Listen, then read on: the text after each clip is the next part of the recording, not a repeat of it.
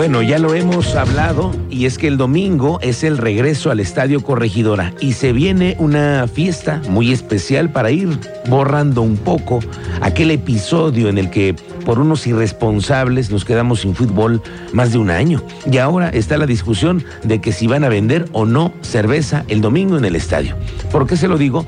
Porque se está invitando a un evento familiar, muy familiar, y en el que no exista, al menos en este primer partido, pues ningún hecho que a consecuencia del exceso de algunos irresponsables pudiera llegar a ocurrir.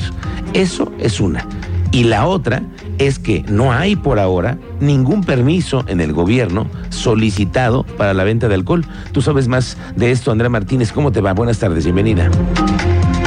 ¿Qué tal, Miguel Ángel? Muy buenas tardes y también a toda la audiencia. Pues así es, será limitada la venta de cerveza y bebidas alcohólicas durante la reapertura del Estadio Corregidor al público este próximo domingo 19 de marzo. Esto, bueno, pues durante el partido de Gallos Blancos contra Bravos de Juárez. Y bueno, al respecto, el subsecretario de la Secretaría de Gobierno Estatal, Martín Arango, dio a conocer que únicamente se permitirá la venta de estas bebidas eh, durante el primer tiempo y al medio tiempo. Esto como una medida preventiva tras esta, bueno, pues sanción de la que va saliendo justamente el equipo por los hechos de violencia del 5 de marzo del 2022. Escuchemos, eh, pues justamente parte de la información que nos compartía el secretario de la Secretaría de Gobierno Estatal. La idea es que sí haya venta de cerveza, como se ha venido acostumbrando en todos los estadios de, del país.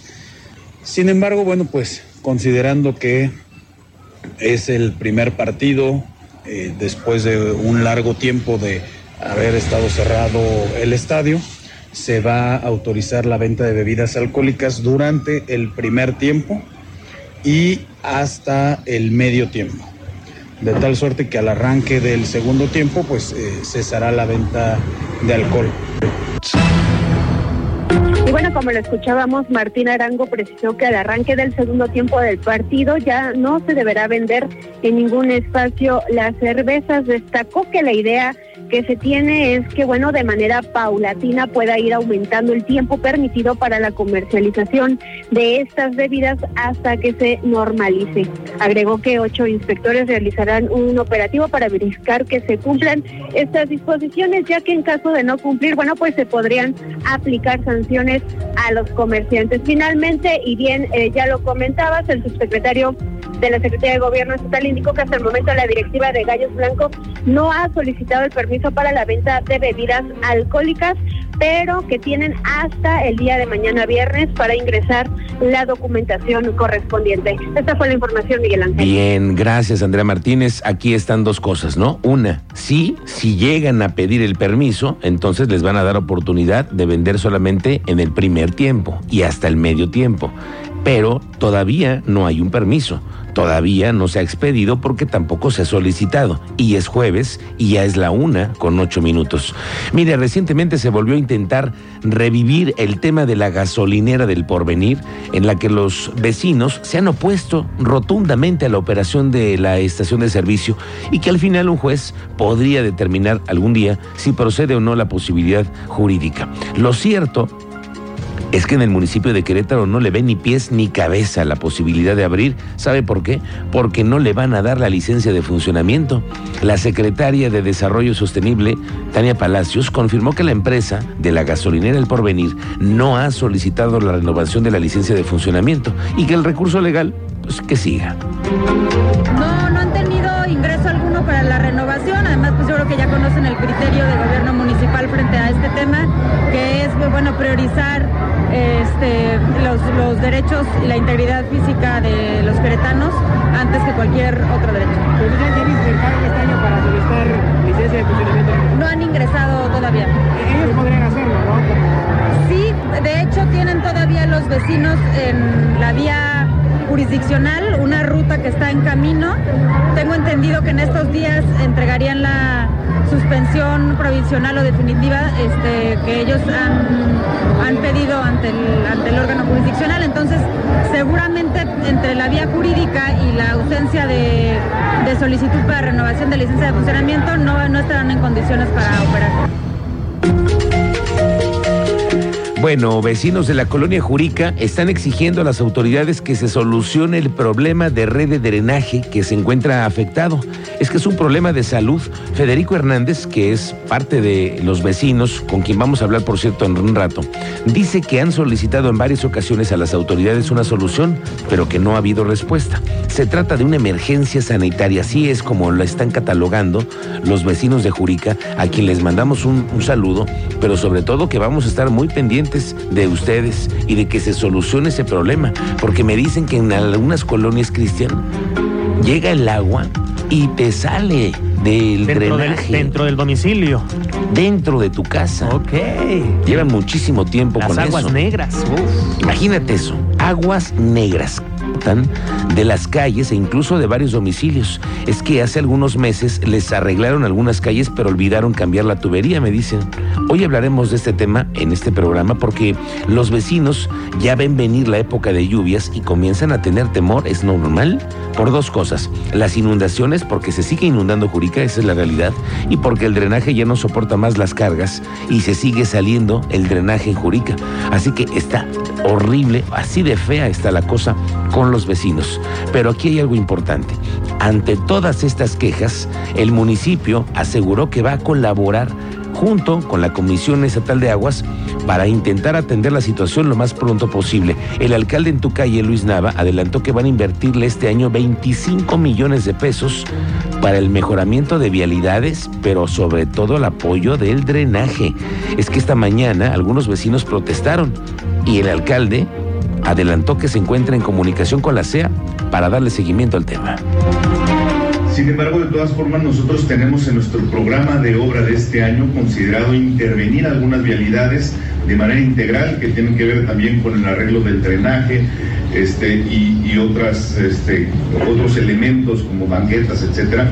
Entonces, se va a hacer una inversión de parte del municipio para que se pueda contribuir en mejorar estas, digamos, estos servicios. Estamos muy pendientes para que hoy tengamos una comunicación con el representante de los vecinos de Jurica para que hablemos de estos temas y de otros. Vamos contigo, Teniente Mérida. Muy buenas tardes. Muy buenas tardes, Miguel Ángel. Muy buenas tardes a nuestra audiencia para platicarles de una tragedia el día de ayer por la noche en el Junípero Serra. Un ciclista fue atropellado por el conductor de un vehículo. El ciclista, 38 años de edad, que radicaba en la pradera y laboraba en un vivero ahí de las cercanías. Ese era su medio de transporte, una bicicleta. Y anoche fue proyectado, perdió la vida. El conductor avanzó metros más adelante, descendió de su unidad y se echó a correr. Con lo que no contaba es que ya la policía le había dado seguimiento porque fue reportado de manera muy oportuna el incidente y fue detenido y puesto a disposición de las autoridades. Ahora, eh, varios colectivos y grupos de ciclistas, la Unión de, de la Asociación de Ciclistas también, ha hecho contacto con la familia, él es originario de un estado del sur, eh, de la República Mexicana, y su cuerpo va a ser trasladado, lo que requiere pues ahora pues, el apoyo de la ciudadanía para poder trasladar su cuerpo a su entidad y están por ahí tratando de realizar algún tipo de colecta para apoyar a la familia. De esto les doy más detalles más adelante y también de una persona en situación de calle que tocó un cable de mediana tensión, recibe la descarga eléctrica y pierde la vida. Servicios periciales trabajó en la zona y detalles de que tengo otros dos robos a transporte público. No me digas. Los detalles más adelante. Miguel. Gracias, Teniente Mérida. Estamos pendientes contigo más adelante. Aquí hay información para todos los que andan planeando sus vacaciones de Semana Santa y sobre todo los puentes. La UCEBEC informa que de acuerdo al calendario, el viernes, mañana viernes 17, por descarga administrativa, ay, qué buena onda tener esas descargas administrativas, no hay clases. Y el próximo lunes tampoco. ¿Por qué? Porque se recorre la fecha del natalicio de Benito Juárez. Entonces, megapuente, ¿no? Megapuente, que hoy comienza, los que ya van saliendo por la tarde ahora en la escuela. No hay actividades en las escuelas de educación básica. Son 378 mil alumnas y alumnos que no van a ir a la escuela y por lo tanto sus papás no los van a llevar. Por lo tanto, tampoco tendremos tanto tráfico. En cuanto al periodo vacacional de Semana Santa. Aquí le van las fechas. Es del lunes 3 al domingo 16 de abril. El último día de labores escolares es el jueves 30 de marzo. Oiga, ya ve que existe un programa para mejorar barrios, condominios, lugares en donde alguna vez hubo servicios y que después pues va pasando el tiempo, a veces se quedan ahí y la administración los dejó para después, ya no hubo organización de vecinos, que pasa muchísimo, ¿eh? Y se quedan a veces pues sin iluminación, no hay quien les dé servicio de poda, etcétera. Bueno, pues se acaba de anunciar un aumento en la bolsa económica que pasó de 50 a los 78 millones de pesos. El alcalde en tu calle, Luis Nava, anunció esta ampliación, con lo cual 150 condominios van a ser beneficiarios de este programa están muy bien y van a estar mejorando porque conforme vayamos viendo el rodamiento de los vehículos y en esta ocasión vamos a mejorar el sistema para que obviamente tengamos una mejor calidad en el, en el, tema de la vialidad.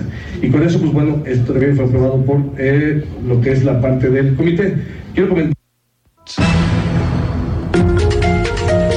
Oiga, pues ¿qué cree que desde ayer por la tarde nos enteramos que fue destituido Francisco Javier Muñoz como director del deporte municipal en Querétaro?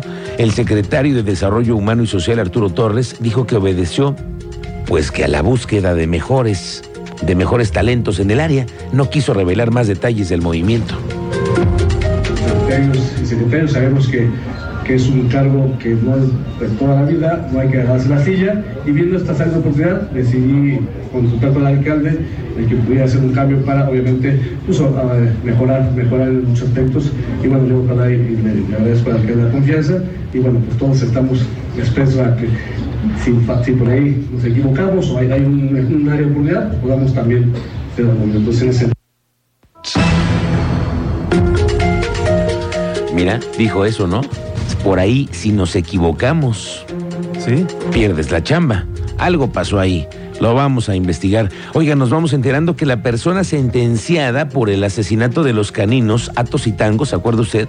Se amparó para que no se aplique la condena de 50 años de prisión. Recordemos que él fue el que los envenenó a los perros. Y bueno, Mónica Huerta, abogada representante de los afectados, nos cuenta. El caso de Atos y Tango, el día de hoy me vine a notificar porque el sentenciado se amparó, promovió un amparo directo. Digo, nosotros lo esperábamos, es parte, digamos, de la secuela procesal que se espera en un caso como este. Entonces, eh, me vine a notificar, me están, me están este, dando aviso el día de hoy que se promovió un amparo directo. Esperemos nada más a que resuelva el colegiado, pero confiados en que seguimos en el mismo sentido de tener todo el material probatorio necesario para que se confirme la sentencia ya en la, en la última instancia, digamos.